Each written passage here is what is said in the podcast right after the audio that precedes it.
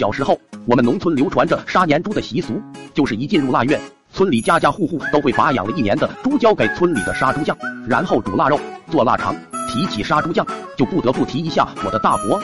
作为十里八乡远近闻名的快刀手，早在我大伯手下的猪没有一千也有八百。在我大伯眼里，没有什么猪是一刀解决不了的。如果一刀不够，那就免费帮你杀猪。记得那天下着小雪，有人送来一头足足有三百多斤的猪。那人说久仰大伯刘一刀的威名，是特地从邻村赶过来的。听到有人称呼自己刘一刀，大伯的嘴都咧开了花。一边说着不敢当不敢当，一边招呼着几个伙计解开了绑着猪蹄的草绳。谁知那头猪突然翻身起来，朝着胡同口就往外跑。也怪我和二哥运气差，恰好我俩走到了胡同口，见到猪迎面向我们跑来，我吓得转身就想跑，二哥却拉住我。杨天长笑道：“想我苦练一刀神功多年，今日终于派上了用场。”说着便操起爷爷给他做的木刀，怪叫着朝猪跑去。那猪见有人朝自己跑来，转身又跑回胡同。二哥怎能放过展现自己神功的机会？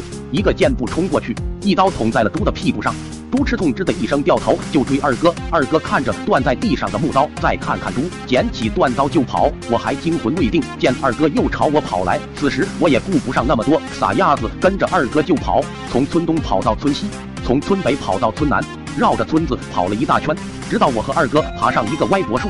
大伯一群人才气喘吁吁的赶来，把猪重新绑住。回到大伯家的胡同，看着那头躺在地上吭哧吭哧喷白气的猪，我惊魂未定的双手拢袖蹲在一旁。二哥一脚踩住猪头，咬着牙说：“要不是我刀断了，今天非得让你知道知道什么是一刀的嫡传。”那头猪挣扎着把二哥的脚磨开，躺在地上呼呼喘气。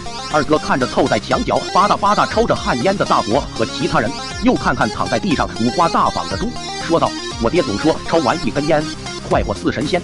今日我不愿趁人之危，不对。”是趁猪之危，我给你整根烟抽，你快活似神仙了，我再跟你一决胜负。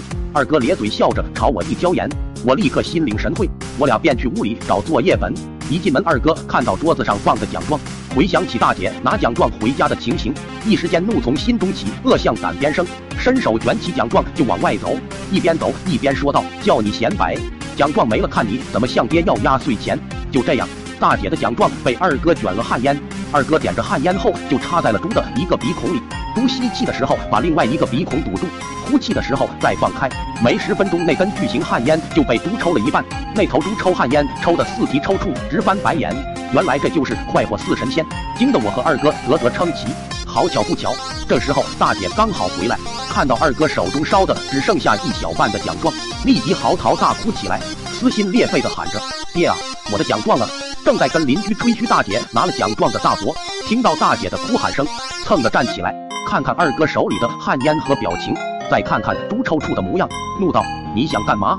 抄起身边的。棍子就朝二哥打来。二哥不知从哪来的英雄气概，一脚踩在猪头上，哈哈大笑道：“我自认学到了一刀的精髓，今日就让你我一决雌雄，今日就让我来终结你刘一刀的传奇。”旁边有人劝大伯，莫不是孩子被猪给吓傻了？大伯怒道：“星星你个星星的！”小兔崽子，反了你了！后来年夜饭的时候，爷爷问大伯怎么不见我二哥，大伯支支吾吾的说了出来。第二天拜年的时候，我见到了脑袋上顶着包的大伯，换了根新拐棍的爷爷，以及鼻青脸肿手里拿着新木刀的二哥。